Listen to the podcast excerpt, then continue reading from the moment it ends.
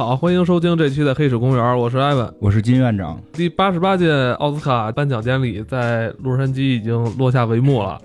呃，这期节目播出的时候，想必 这股热风已经冷下来了。就是咱们这总是赶不上，是吗？总慢半拍。那个小李终于拿奖了啊！咱这得鼓掌啊！鼓掌，鼓掌。人一听，我操，这老都是老新闻了。就咱播出那天的时候说这些还有用吗？啊，那也象征性得说一下啊。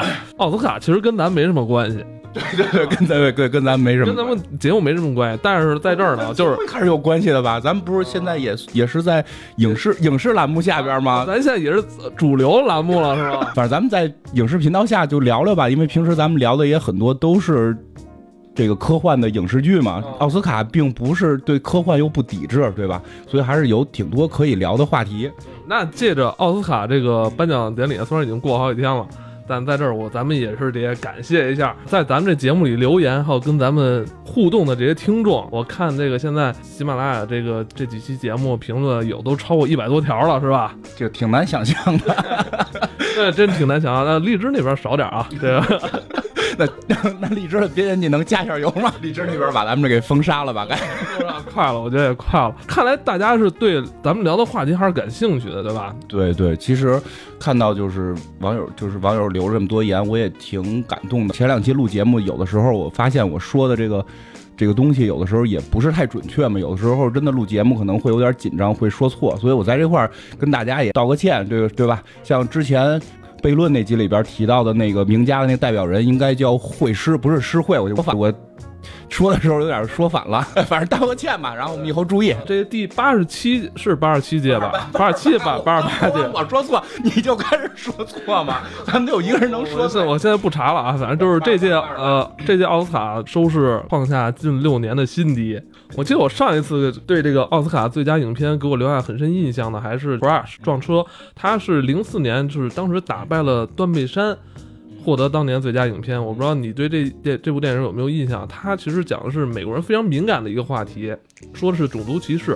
它是以这个多民族多文化组成的这个洛杉矶为背景，呃，由一起普通的这种撞车事故引发的一些这种种族歧视问题的故事。当时这部电影这个题材是挺敏感的，尤其是在美。这那个片子我还真看过，就那个片子还我记得印印象还挺深的是它的叙事手法特别的，对吧？它的叙事手法是很很神奇的，并不是给你简单的讲一个故事，各种的闪回，然后各种的这个人与人之间穿插，其实对大家有兴趣可以看看，挺好玩。但是这片子不是科幻啊，对对对，这片子不科幻，这真的是拍摄手段很很前卫。而且当年你想，他还有断背山，这都是一个同性恋，一个种族歧视，算是清教徒国家嘛，就是人都比较其实比较保守的。但是你看这两年的奥斯卡，他好像这种这种题材的电影入围的都很少。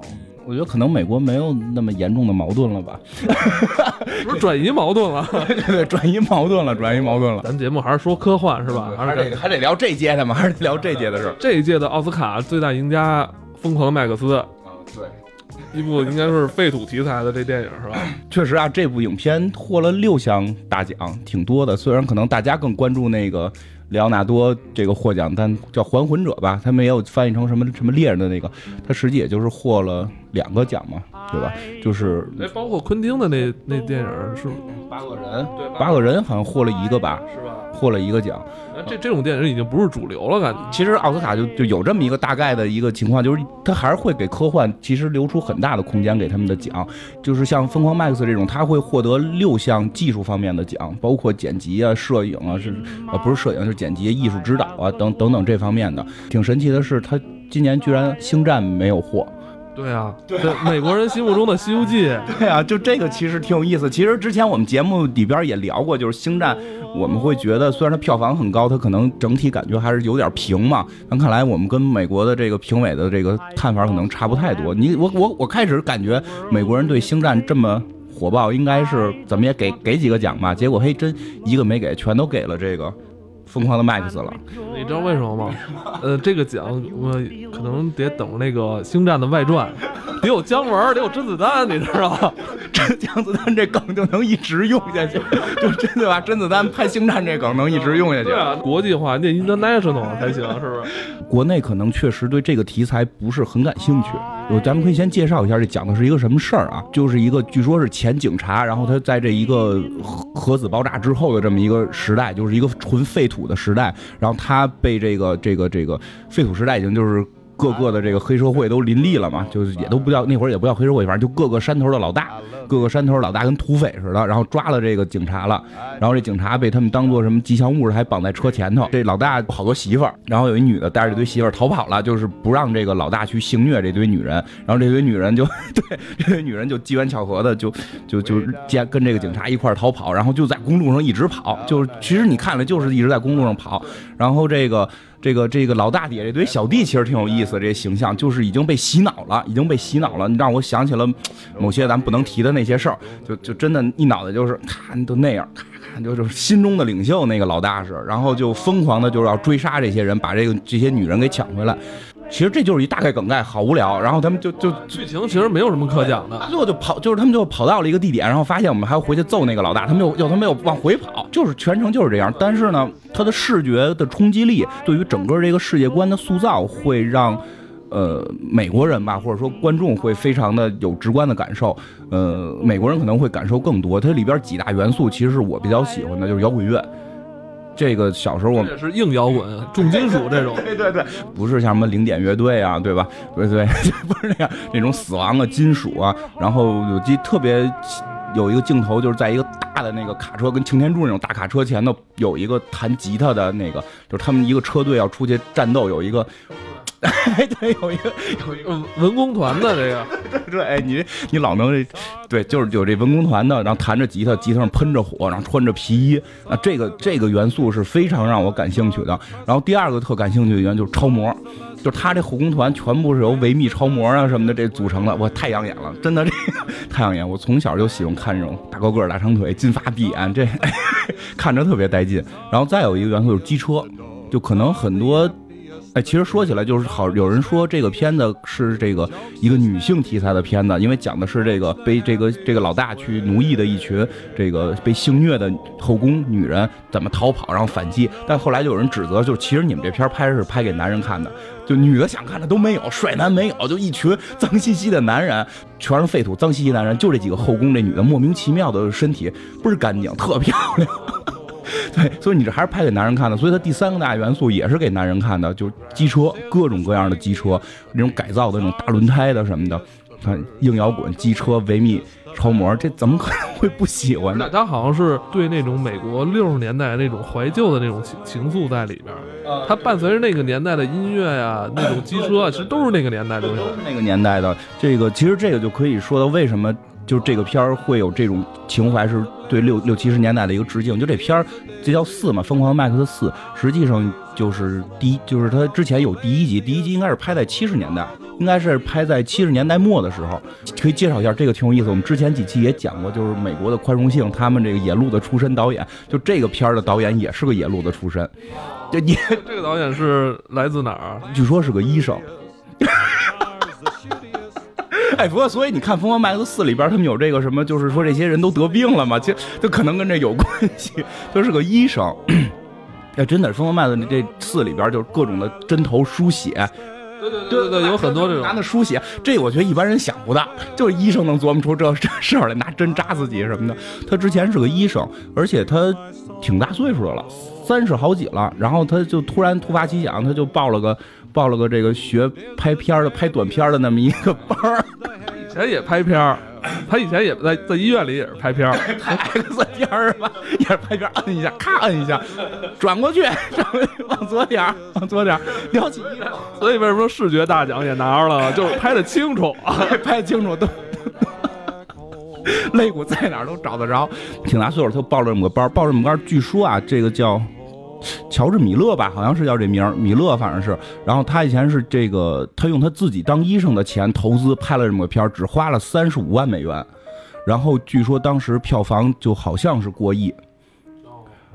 你你也很你觉得是哪部电影？第一集，第一集在七七十年代末的时候，现在这集应该也是他拍的，也是他拍的，其实还挺有意思吧？你想想，就又是一个我野路子出身的一个导演，而且是三十三岁好像开始拍这片儿那现在也应该，哎呦，也也也六十多了。啊，六十多了。但是你想，他三十三才转行，就是开始投入到影视上，之前都根本没碰过，所以我觉得咱俩还有戏，就是。就是，所以咱俩还有戏。上回说，所以咱们以后做好五年之后拍电影嘛，有戏要抱有理想。它这个剧情，它这个设定其实是比较另类特殊的。其实，在国内是很多人之前没有接受过的。其实，国内最早接受这种废土题材的，多半都是游戏迷。他是最早从这个辐射游戏啊，这这辐射游戏，还有北斗神拳是吧？应该对北斗神拳那应该有有有，肯定是得有机车是吧？那个短缺的资源嘛，对对是吧？短缺资源。包括女人也是非常紧紧，也是资源。这是，但是国内好像除了这帮以前玩过游戏或者看过这些漫画的观众以外，其他人好像对这个电影不是特别能够接受，也不太能理解，就是说这种末世的这种文化。对对对，对是是有这么一个关。其实我也不是特别接受，这个 也是因为在中国，但是但是我这是讲它其他那些元素确实很吸引我，而且拍摄的视觉效果很好，所以我看完这个片儿之后呢，就是觉得还不错，而且就视觉感官很好。但是我真没想到他奥斯卡能得这么多奖，我觉得他怎么也应该给星战。但是我真的这个是挺出乎我意料，就可见美国人对废土文化的一个是美国人对这废土是有一种废土情节在里边，呃，包括。你像这几年，像其他的这些电影，像有一个叫什么《迷宫》，呃，对，那个那个移动迷宫，移动迷宫，它好像这最新的这一部，它也是加入了很多这种末世的情节在里边。包括那个分歧者，应该是最后他们逃出去也是末世，就是你会发现，其实这是不是因为是跟他们这个宗教，就是他们宗教里边有这种就是关于救赎啊这种毁灭对对对对，你说这个特别对，正好就是前两天我听了一个台湾教授讲了一个社科类的一个课吧，我也是。在喜马拉雅上听的，就真的这里边他特意讲到这个话题，他没有引申，但是大概提到了，就是说欧美对废土文化，尤其是美国对废土文化的崇拜，中国人是不接受的。原因是什么？就像你刚才说的，就是外国人接就是非常渴望救世主。他们对于耶稣的这个认知是一个救世主的形象，所以对吧？整个圣经的结尾就是总有一天世界要全部毁灭，然后救世主来去拯救你们，所以他们会有这种救世情节，就是救世主情节，是希望能够有英雄。你再往下引申就是英雄主义，但是中国很少有。你你真的你想想，你心目中的中国英雄是谁？没有一个是成功的，一般能提来岳飞。就失败者，这是一个，对，都有抗抗日英雄嘛，抗日英雄嘛，就咱们就讲古代的抗日，这个是咱们后来这个这个社会主义，社会主义是比封建主义强的嘛，就是咱们讲以前古代的，你能想到的英雄，像岳岳飞，对吧？就是你还能想到的张文天祥，啊对，文天祥，文天文天祥什么仗都没打过，然后就被人给囚禁了，然后他骂了几句元朝嘛，然后你把把他当做英雄，我但你发现了吗？就是这些人，他都有一共同的特点。他就是中心，特别中心，特别忠心。包括我，因为我听讲座讲的就是说，他举了一例子，就是三国，三国这个时候大家应该知道，你喜欢谁？诸葛亮、诸葛亮、关羽、赵云，绝对是这三个，没有一个说喜欢司马懿的，对吧？现在可能我相信有很多网友喜欢了，因为现在也有喜欢曹操的吗？对，就是我个。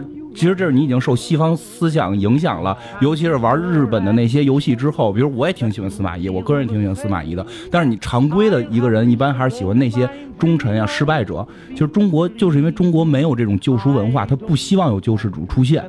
因为中国的传统文化不是这样的，他在宣传忠心。其实像司马懿就是最后成功的大英雄，对吧？等于他儿子统一天下，或者曹操这种统一北方的大英雄，反而会在中国判断为一个相对更坏的角色。包括我记得前几年我看说踢足球里边，那个现在你说就是现在这一代孩子真的都好了。你说你最喜欢哪个球星？梅西肯定是这个，对吧？C 罗肯肯定是这个。其实咱们那一代巴乔，对，第一个是巴乔，巴乔成就巴乔成名是因为。点球射没射进去，然后那个忧伤的背影，你不觉得跟那个叫什么风波亭的岳飞异曲同工之处吗？对，其实对，这是一个中国文化。其实好多矛盾就是咱们赋予了给他，其实巴乔他妈不是这种，就是这种忧郁的人，知道吗？对 对，忧郁王子嘛，其实就是说中国的这种文化上，使得中国对废土是没有什么太多的接受感，因为废土那个状态一定是希望一个强者出现，一个勇者，一个英雄，然后去救世，所以就是中国跟他们这个西方这个文化有差别，包括我自己，其实对废土的接受能力都是有限的。然后再说一个，就是美国人，美国人其实最逗的一点就是特别喜欢公路戏。这你知道为什么吗？这也是我听一教授讲的。西部片里总有骑马追火车这镜头，对吧？哦，是原来是从这儿。为什么？就是说，我我我是听一个叫周传基的老师讲的，就是专门讲剪辑的一个大师吧。中国他讲这他也挺逗的，他这观点，他是说，因为美国基因里边有逃跑基因。美国人是一群什么人？在欧洲最不得志的这帮人，对，就跟那个小李子演的那泰坦尼克似的，那不也就是一个不得志的人？然后他通过，其实他还是通过赌博得到的船票，其实他也是一个。相对混的一点的这种状态，就真正呃有家有室，完家里条件不错，那都是贵族，对吧？都在欧洲，人都在待着呢，待着，他们不需要跑，就真正需要有不停逃跑的。说的是美国人是骨子里有这个基因，是一群从从从爷爷的爷爷就是逃跑来的，所以他们特别爱看逃跑的戏。所以所以你真的你看《疯狂麦克斯》这个戏就是这样，他从一上来就是逃跑，这女的在在密谋一次逃跑计划。然后逃跑到了一个终点之后，发现我们不能跑，我们要回去揍他们，然后再折回来。这还是挺好看的，因为特别养眼。其实大家可以去看看，但是哲理基本上是看不出来。我我在玩游戏的时候，我挺喜欢这个题材的，就是乱七八糟什么都没有，完了就是破破烂烂，完了在那生存。但是当看完这个电影之后。有点不太一样，我觉得怎么一直在开车呀，没完没了的。我说你们不能说下车干不行吗？非得在车上，完了下车上一边在妞干架还是干妞，特忙的，你知道吗？看完特累。虽然你没开车吧，但你看完这看完之后也也累。其实大家会注意一下，就是但凡美国出品的片儿里边，就百分之七八十都绝对会有，就是。追的戏就是要不然开车追，要不然人追，对吧？就是就总有这种戏，因为确实美国人特别爱拍逃跑的。他们一看这个也被点燃了，哎呀，赶紧跑！咱们看见那个忠心报国的那感觉，哇，一下就燃了。他们那赶紧跑就特高兴。你看文天祥一定能点燃你，我他们就得看逃跑的。父牧羊，哎呀，我操，这 对美国人拍那个就纳闷，他怎么不跑啊？他肯定跑！骑着羊跑啊，就 就是文化差异，这就是文化差异。咱们是不跑的文化，他们是跑的文化，绝对是不跑的文化，不跑文化都连坐嘛。你一个人跑了，十个人在。这其实咱俩聊这电影也是瞎聊，俩他妈都没去过美国人，跟这扯他妈人美国的，全都看过就聊吧。那咱也聊那些外星的，咱们也没去外星，聊那些外星，咱们去外星了嘛，对不对？其实严格来说，这一类怎么说不算是传统意义上的科幻，算是一个分支了，算是一个比较后来走的走深的分支。这种电影一般都是一个高度文明时期，然后世界崩坏，完了后倒退，完了一下倒退到机械时代了。这个应该算是蒸汽朋蒸汽朋克，其实挺有意思的啊。这疯狂 Max 就是这么受大家好评，美国人给了他这么多奖，结果就是其中有一项技术奖没给他，就是这个最佳视觉效果。平平心而论啊，平心而论，两部片我都看过，就真的是这个疯狂 Max 的这个视觉效果，绝对是是是碾压这个机械姬，我觉得绝对是碾压了。但是呢，就是我也看过，就是奥斯卡评奖的这些人，就是看过去年，去年还是前年，前年应该是他们评奖的一些对话，就是那个感言，网上后来也公布了。就是最逗的，就是评一个也是一个技术类奖项，什么奖项？就是他要最后评给了那个叫什么？我特喜欢那个那个电影。呃，银河护卫队，然后获奖理由就是因为他他是这个影评人去评嘛，就获奖理由是就是这个片子太好了，只有这个奖有他提名，我不给他给谁？就就你明白吧？所以呢，其实也是这样，机械姬被提名的少，机械姬一个是最佳视觉效果提名了，剧本上好像有一个编剧上也提名了，应该是编剧上提名，但编剧肯定是给了。那种更更文艺一点的，或者对吧？跟更艺术一点的片子，所以机械姬实际上能有力竞争的就在这儿，就是这个最佳视觉。虽然它可能我觉得没有疯狂 Max 视觉好，但是我也能明白评委就是得给他一个奖，让他得到奥斯卡。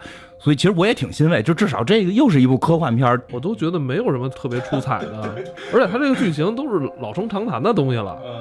说出乎预料那种东西。剧情其实介绍一下，就是就是讲的是什么事儿呢？讲的就是说一个一个这个搜索引擎公司的老板，对吧？然后找了自己的一个员工。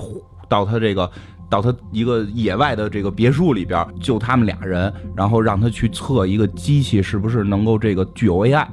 就是做了这么一个事儿，然后其实大家很确实看到一半都会猜到，就这个机器有 AI，而且最后会把人类都给黑掉，就是会会想到这些问题。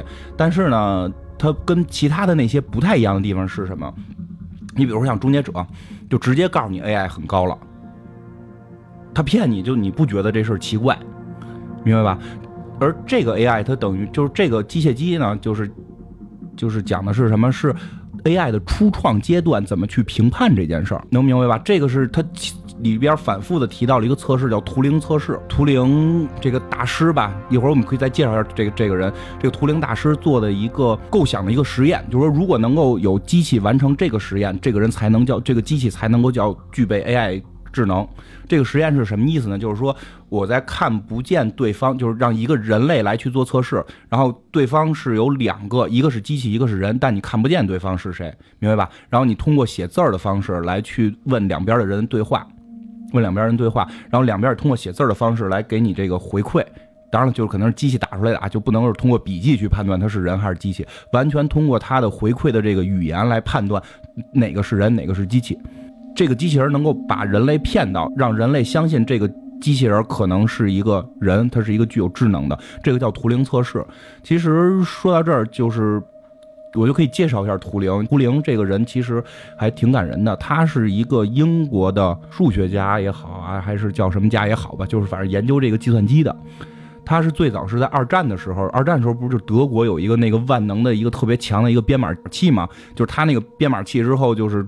盟军根本破译不了这个编码，这个图灵呢就是自告奋勇的，就就是去去应应聘，就说我来破，我来破这个破译。然后人家呢就都是拿笔拿纸跟那算怎么破译这件事儿，他不给他跟那造机器，一个数学家跟那造机器。这不是去年有这么一部电影啊？是那谁演的来着？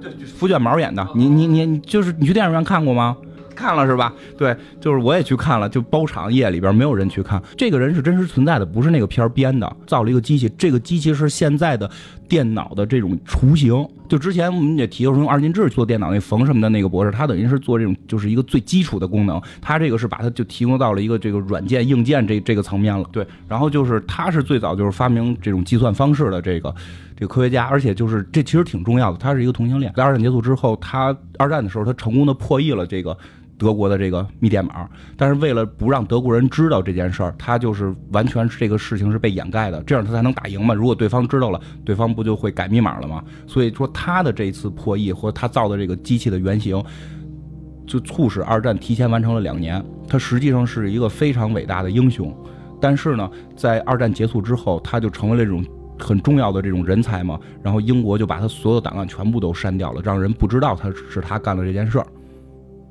你要这样才能保护他，如果他被别人挖走怎么办？不是你说这是真事儿还是电电影里的？电影里也是这么演的，但是同时也是真事儿。但是他有一个问题，他是同性恋，在那个时候的英国是拒绝同性恋，同性恋认为是一种心理疾病，然后他就被迫要求，就是就是那个法院判，就是他后来是跟这个某个这个男妓发生一些事情，然后这个最后被发现了，发现之后法院判他要么入狱，要么就接接受这个化学治疗。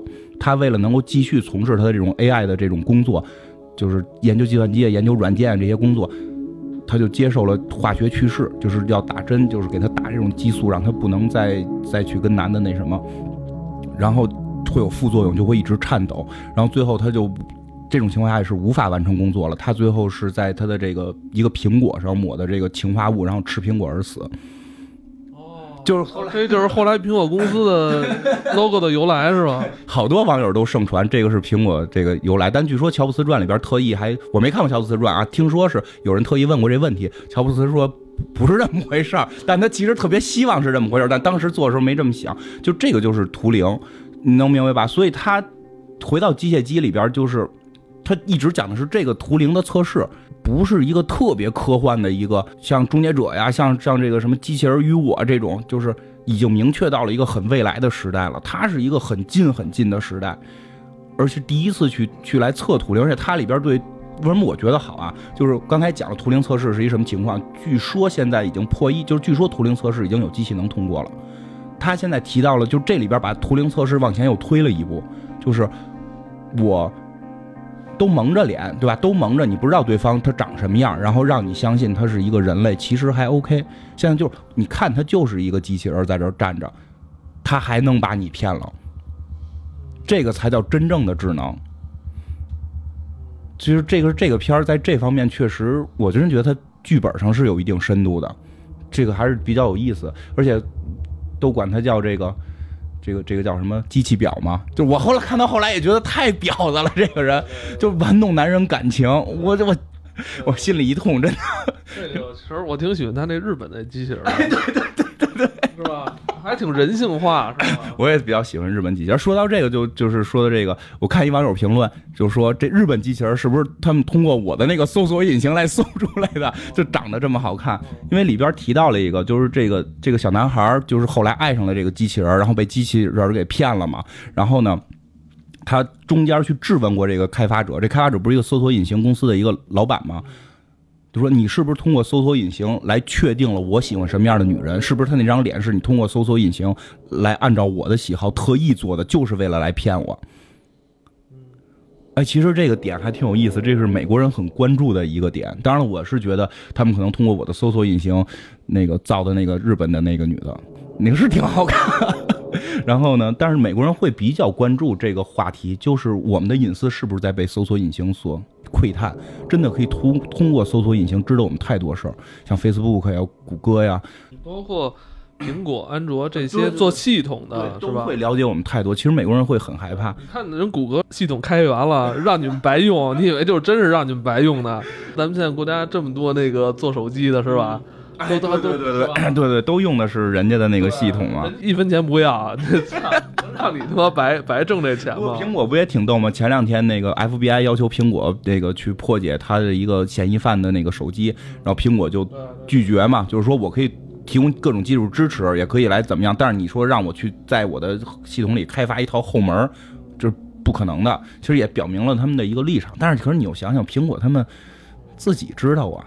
对啊，本身这是一国企，乔布斯什么的也得是什么开会的那种，是吧？其实美国人也会很关注这个问题。说到这儿，其实聊一下，我们看看科技到底多发达了。其实你真的，你想想，他们可以通过你的搜索引擎做出一个你心目中觉得最好的女人，对吧？郭德纲说相声里边老会提到说哪哪个女的长得有异想之美，就是你你想她有多美，她就有多美。OK，现在人也可以通过这种技术来做出来。如果他真是把你这十年搜索的所有关键词，对呀，对呀，对，可能不光是关键词，你在哪张图片上停留的时间长啊，我操，这这太太可怕了！你下载，对，就是我们讲那个奈飞嘛，现在都叫奈飞剧嘛，拍纸牌屋拍的那个公司，他最早起家的时候，他能够花那么大的价钱拍纸纸牌屋，请奥斯卡影帝，请那个好莱坞最著名的电影导演来拍一部电视连续剧，什么东西替他兜着底呢？就是他的大量的数据采集。对吧？它是可以去监测，不光是你下了什么片儿，你看了什么片儿，你在哪帧往回倒了，你在哪帧暂停了，它全全你在哪块跳出了，它全都可以监测到，所以它非常明确知道这些戏该怎么拍。其实想想大数据，其实也挺可怕。对，这再说就说大了。美国人反正关注这个，所以可能也会给，就是它会有很多的加分项吧。就先说这个《头脑特工》，其实还挺。我我去影院看的，挺好看，挺有意思。虽然他拍的可能说的是给看，感觉你给小孩看的，但是他是通过了这种这个很具象的形象去聊的一个特科学的事儿。为什么咱们科幻栏目想要聊？我愿意想把这个拿出来稍微分享一下。咱们可能不会讲那么多，但稍微分享一下，都拍的非常的科学。他通过这些人物形象去把这个人大脑里边的运作方式去给解释了，就是你的情绪是怎么来控制的，然后你的情绪。造成的记忆怎么去运输到你的大脑的这个灰质层，然后那些沟灰体，然后哪些记忆会被保留，还有人去清理你的记忆，包括最后他们是到潜意识里边去把一个东西给找，把一个巨型的小丑给找出来，就是潜意识层面，然后包括一些抽象层面这些东西。呃，如就是大家如果说对这个人类大脑构造，或者说对于人类情绪跟大脑的这个思维方式怎么去运转感兴趣，可以看看这个片子，就讲的是深入浅出，不像还是那句话，不像中国拍的那个《蓝猫淘气三千问》似的，给你来一个科学问题，然后一解答这个，它里边完全没有一点儿，就是你感觉不到一点的科学说教性，但是你通过一个故事，你就能够感受到。能够感受到很就挺有意思，而且包括他最后有一个观点，其实挺逗的，就是这故事剧情是什么？就是说，一个小女孩，然后大脑里边有几种情绪，然后非常这分别是这个快乐、恐惧、这个厌恶、悲伤和愤怒这么几个情绪呢，谁会对于一件事儿做出反应，就会处在主导地位。但实际大家都希望有这种快乐的情绪嘛，所以这里边这个叫叫这个悠悠吧，应该是就是负责悲伤的这个，就叫悠悠，就很忧伤嘛，就一直会被排挤。当然，这个悠悠呢，就是他碰了哪个记忆，哪个就是碰了什么记忆，什么记忆就就会变成一个忧伤的记忆。明明白吧？就是他一碰着这个小女孩的情绪，马上就会变忧伤，然后大家就希望这个孩子是更健康、更快乐的去发展，所以这个悠悠最后就被团队排挤什么的，然后就就就就就进入了，就反正就进入另一个层面。然后这个主人公是这个快乐，这个快乐就一直去找悠悠这么一个故事。结尾的时候特别逗是什么呢？就是最后他们发现人类不能只有快乐，其实忧伤是一种力量。就最后，最后他们就发现，就是每一个我残留下来的这个记忆是快乐的，但你往前倒，都是由于一件忧伤的事引起的。就是它里边有一个情节，我我印象比较深，就是这小女孩有一个记忆是快乐的，就是好多朋友来他们家去帮他庆祝一个什么事儿，他特别特别的开心。然后最后他们发现，这个记忆往前倒是这个小女孩由于什么什么事儿失败了，然后特别伤心的在树在这个树这块。特别特别伤心哭，然后这个时候他的这些朋友们就为了来安慰他，就给他办了一个 party 啊什么的，就过来了，又重新产生了一个快乐的情绪。其实它代表着我们的情绪不能只是傻快乐，就忧伤是一种力量，我们应该去把这种力量去转化。真的就是我其实是一个相对悲观一点的人，所以我经常会有忧伤情绪。看这片子会让我觉得，怎么去把忧伤转化成动力，让自己更快乐，还挺好。别去一味的这种悲观。其实我们老是在往这个宇宙的更远的地方去探索，其实反而我们对自己大脑的这种研究，好像又没有那么深刻，对吧？人类大脑不是说嘛，每每个人大脑能装下什么二百个大英图书馆，就容量非常大嘛。对对，其实大脑真的开开发的也太也非非常非常弱，这个。也有很多科学家在努力的去研究，虽然我们研究出一些结果，但是真的可能我们对大脑了解跟对宇宙的了解是一样的。嗯，外外在就是宇宙，内在就是大脑。呃，其实今年啊，我看马克达蒙那个《火星救援》。没有得奖是吧？对对，还挺可惜，挺可惜的是吧？咱们之前还做过他一期节目，我当时做这期节目的时候，我还想着咱做这期之后，等奥斯卡一得奖，咱这节目哇，搜索量一上去，那个点击是吧？还又又能又能好又上一个台阶儿，这就都是来骂咱们的了。小李子没得着，又是对吧？马特达蒙要得了，小李子得不着，就全又得是来骂咱们。表演来讲，马达蒙这个片子演的还不错，但是确实输给这个里昂纳多。嗯，反正如果要是里昂纳多今年还得不着，可能又得就好多这个段子手们就就又有的发了，对吧？这么关注他得不得奖，这收视率还还新低呢！我操，就已经没有的可说了。这可能整个电视业的不行，可能是整个电视业的不行。我看有好多朋友也在问，为什么奥斯卡奖？很少有这种欧洲跟来自亚洲的影片去染指，对对，是吧？你在这儿也帮他们解答一下。这之前咱俩也聊过。对，其实这个还挺有挺有意思的，因为我曾经在小的时候见过一个中国的一个影少版吧，然后我记得特清楚，类似于《每日文文娱播报》里演的，他脱了鞋站在桌子上高喊：“我拍的这部电视连续剧，如果就是哪个导演能把我拍的电视连续剧头前拍的。”得弄到奥斯卡得奖，我就给他一个亿什么的。哎呀，乐得我满地打滚。您拍一电视连续剧要得一个美国国内的一个电影奖项，就太搞笑了。所以就介绍一下，好多人都会说，我们最后要得奥斯卡，我们要得奥斯卡。其实中国电影是得不了奥斯卡的。奥斯卡的这个全名是什么？对吧？奥斯卡实际并不是这个奖的真正的名字，奖的真正的名字叫美国电影艺术与科学学院奖。就非常绕嘴的一个长的名字是这么一个奖，相当于咱这大学生电影节似的，是吧？他们不是也是学院吗？对对对对，有点类似于，哎，对对，说的太对了，有点类似于呃北京电影学院学院奖，就类类似于这个，对，有点类似于这个。他他只会颁给美，就首先他定义是美国的电影，他只会颁给美国电影。如果你要是国外的导演的这些投资制片什么的，你也得在奖牌在美国上映，你你能去入围这个最佳。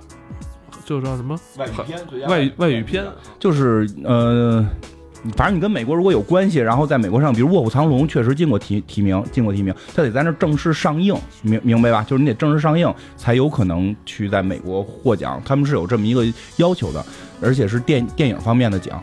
这个奥斯卡这个名字是是他做的这个小金人儿，在有一次颁，就很早之前的一次颁奖，就有一个可能是工，就是这个奥斯卡的工作人员，觉得他很像这个他的叔叔还是什么 uncle 吧，反正是咱也不知道叔叔是大爷，就是很像他的这个大爷，长得他大爷叫奥斯卡，所以从那之后就留下了这么一个外号。就奥斯卡真的不是他的真，不是他的本名啊，但是外国也已经就是习惯了用这个外号来代替。所以你一要你要一聊到他的真名，美国电影艺术与科学学院奖，不可能颁给中国吧？就类似于中国金鸡百花奖，你可能颁给一个一个一个美国片子嘛？就是说在国际上会有一个分法，这个是你国内自己的一个小奖。由于美国是电影就是这个电影最强的国家，所以这个奖会被非常的关注，而且它实际更具有商业化，它更具有商业化性，它不像那个戛纳，然后嗯柏林。还有哪儿？上海、东京，戛纳、柏林、上海、东京，反正他们那个叫四 A 级国际影展，那个是一个国际性的，那是国际性的。美国奥斯卡是一个纯纯国内，就是纯美国国内的。所以就是就说到这儿，就是这个我内心深处啊，这个里奥纳多的这些粉丝也别骂我，就是其实我默默的就是希望他不得，就 是这样。就是我觉得小李子确实演不错呀，就各方面都还不错，嗯。他其实得不得已经不重要了，对，得不得已经不重要了。说到这儿呢，他说到这儿就是我想提一下，就是因为我喜欢的这些就是美国影人，就是真正最喜欢的一些，我觉得到头的这种都没获过奥斯卡奖。嗯，对，其实比如说这个号称能跟上帝一块儿去嘲笑人类的这么一个用大师这个词儿都无法去形容他的这个这个大神，就库布里克，这个听说过吗？这不是不是不是问你啊，不是问观众们听说。其实之前咱们。往期的节目里边也也也提到，对，老提到这个人就从来没获过奥斯卡奖。这个人是牛到什么程度呢？就是他一生好像就拍过十几部电影，十八部吧，应该是。说反正说反正很少，算是短片可能十十八部，就十几部片子，而且涉猎的题材是每非常非常广泛，每一个题材都涉猎，而且每一个题材涉猎之后就是那个题材的典范。对对对，对吧？就是我们其实可以在这儿能想到有科幻是吧？对战争，对科幻战争恐怖，对对对那个伦理，对对对，对吧？就是这个，你就你像咱们说吧，那个咱之前讲过《太空漫游二零零一》，对吧？还有就是可能对于美国人来说。呃，那一代人影响那一代人的那个全金属外壳战争片我操，你你会想到，我操，这两个片子居然是一个导演，就傻了。恐怖片我最早以前那会儿看 VCD 那会儿，我还说。是不是同一个姓啊？是不是俩人不一样？是吧？就是同一个人，包括因为觉得我操，这反差太大了。还又看《发条城》，我觉得我操，这都联系不上，是吧？城的《发条城》的禁片，禁片类最火的。最早最早，其实我其实最早看就是《发条城》，你知道吗？就就觉得这就觉得这个这导演是拍就是一不正经的导演，你知道吗？拍禁片对吧？那个吃那冰棍是那种条状的，然后女的脱了衣服又穿，就拍禁片的。然后恐怖片《闪灵》。对对对。吧？《闪灵》是他拍的，我记得特清楚，就是那会儿我看《功夫》在电影院，周星驰拍那《功夫》在电影院看的。他进入那个非正常人类研究中心，也不知道见没见着陆主任。就进去之后，就有那场景，两边咵就那个血就过来了，对吧？就他有那么一个镜头，其实那就是向库布里克的致敬嘛，对吧？然后再像那个那个我特喜欢《奇爱博士》，也叫密密密码幺幺四吧，应该是还是密码奇爱博士，那个是讲战争的，就就是那种荒诞喜剧战争，就是那是我见过最好看的黑白喜剧片。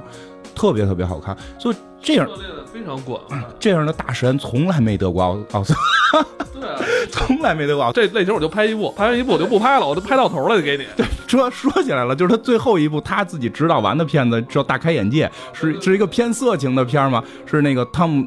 汤姆汤姆克鲁斯，对克鲁斯那个尼克尼克基曼，然后俩人拍完就离婚。那片里讲的就是俩上流社会的人，然后怎么着就离婚。说那片拍完之后，好多人没看懂，说唯一看懂俩人就是尼克基德曼跟汤姆克鲁斯，然后他们俩 离婚了，就。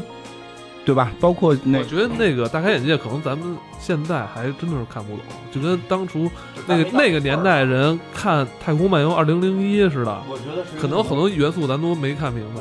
可能是咱们的这个身份还没到这份上，换妻什么的，这 很 都还很神往呢，还 很神往呢，咱咱们理解不了，理解不了没。准可能以后社会可能会发展到那个阶段了。其实挺有意哎，嗯对对对对，其实对。经济的发展是伴随着社会的发展的。我都已经不知道该说什么了。对，就是像库布里克就没得过，真的，这个是毋庸置疑的电影界的之神了，他没有得过奥斯卡。然后再往下的，像希区柯克，就像你刚才说，有些电影，有些导演是拍一种片儿拍一辈子，希区柯克是这种人，他拍悬念片儿拍了一辈子，但确实就是也很强啊，也非常强，但是他也没得过奥斯卡，就从来没得过。其实这这真的都是，就是你也不知道奥斯卡到底怎么想的。然后还有就是卓别林，卓别林最后好像得了一个荣誉奖啊，希区柯克得过荣誉奖。希区柯克得了荣誉奖之后，希区柯克就是一句话，就是上台致辞，就是一句谢谢，然后下台就跟别的朋友说，颁这个奖就是告诉我我该进棺材了，就是就终身成就或者什么什么荣誉嘛。然后卓别林也没得过，就所以你会发现，其实真正大师就是这么定义的，就不是不不是给你拿奖了，因为拿奖人太多了，不拿奖人反而少，不拿奖这帮人反而珍贵了。对啊，对啊，其实有些就你要说到这儿，其实有些导演啊或者有些大师也挺搞笑的，就是给他奖他不要，就是哎，你这不玷污我吗？比如说伍迪·艾伦，就给他颁奖他不去，然后他去一个那个酒吧里给人演奏黑管去，那天就是很多这种怪人存在，所以就是我我开始一直是特别默默的希望，哎，这次马特·达蒙能得奖，然后小李子没得着，小李子就。成为了一个这个这个跟奥斯卡无缘的英雄，一个一个大师，他能悲情英雄，而且这特别受中国 中国人喜欢。说这我知道为什么我希我我突然默默的不希望他得奖了，还是中国人的文化熏陶。对根儿到了根儿上还是有中国文化熏陶，觉得他可能更悲伤一点，可能更帅。但是说起来就是这个还挺感人的，得奖之后就是他得奖这件事儿还能看出来，他拍这个片子就是为了这个这个执念特别的重哈。这片子简直就是他豁出去了。我冰天雪地里边，然后这这这这有跟熊干架这种，就 对吧？他他据说他本身是吃素的，然后为了拍这片儿去吃生肉，这确实不给他就有点有有有点 冤得慌了。但是我他是一俄裔，他是俄裔，然后所以能跟熊干架是这个。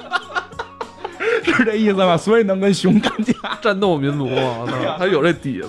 我说好像要不然说这过了一定岁数就变胖，那是不是我可以不减肥了？就是我也跟狗熊干架，强悍起来。操，那二十多年嘛，陪跑就为了这一个执念，挺感人的。我觉得就是为了梦想能去坚持，这个是我挺钦佩他的地方。所以就是，就我想说，我们这个节目也也也应该要坚持，往坚持坚持做二二十二期。太 少了，咱们都二十二个月不行吗？哎，反正就这意思吧。就是我们也会坚持他，我觉得他真的挺感染我们的，他挺感染我们的，然后能让我们去更更努力、更坚持。他现场有一个环节，其实每年这个环节都会让人挺伤感，所以就后来导致我有几年没看。就是，但是今年要做这节目，我还是看了一下，又看到这个节目，又是潸然泪下，就是致这些这一年离开我们的人，就这个是非常伤感的一个话题。这一年离开我们的影视人啊，对，就是这些影视人呀，就是其实它里边有时候你放一些，呃，导演呀，或者一些这个这个编剧啊，还 OK，你可能戳不到你泪点，就有几个人的出现，真的就是泪点一下就被被这个戳到，嗯，斯内普教授，哈利波特那个斯内普教授，对吧？其实这真的挺伤感，《指环王》里的那个萨鲁曼，《指环王》的萨鲁曼这个角色也离开我们了。